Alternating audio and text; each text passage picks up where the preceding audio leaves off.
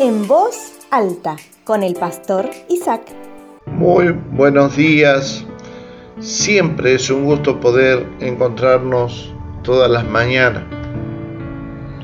En una poesía gauchesca del Martín Fierro de José Hernández dice, un padre que da consejos más que padre es un amigo. Así como tal les digo que vivan con precaución, nadie sabe en qué rincón se oculta el que es su enemigo. En la Biblia, amigos, dice en el libro de Proverbios 4.1, oíd, hijos míos, la doctrina de un padre y atended bien para aprender prudencia.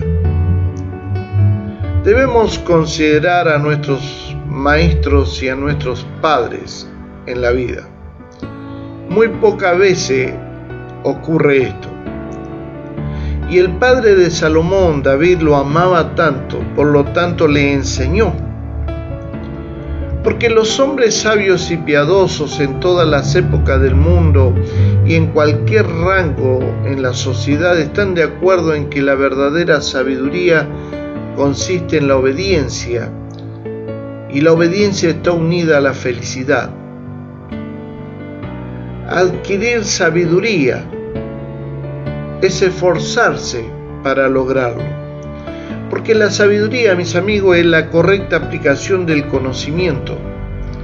Primero desconocimiento y luego saber usar ese conocimiento que es sabiduría. Lograr apartarse de las corrupciones es sabio. Claro, hay que sufrir para lograrlo. Porque ser honesto es más valioso que toda la riqueza de este mundo. Los que nos gobiernan son personas que no son sabias, porque se interesa solo en las riquezas y el poder. Otra muestra de que somos sabios es interesarnos, mis amigos y hermanos, por la salvación que solo se encuentra en Cristo. Esta es la sabiduría con la cual tenemos que aprender a vivir y es lo único que necesitamos. Porque un alma sin la verdadera sabiduría y la gracia es un alma muerta. Qué pobreza más grande, ¿no? Es cuando tenemos riqueza y poder, sin embargo, se muere sin conseguir lo verdaderamente valioso. Esto es la comprensión de Cristo, pues están sin esperanza y sin Dios y van a pasar una eternidad en el infierno. El único que tiene palabra eterna es Dios que nos guiará por esta vida.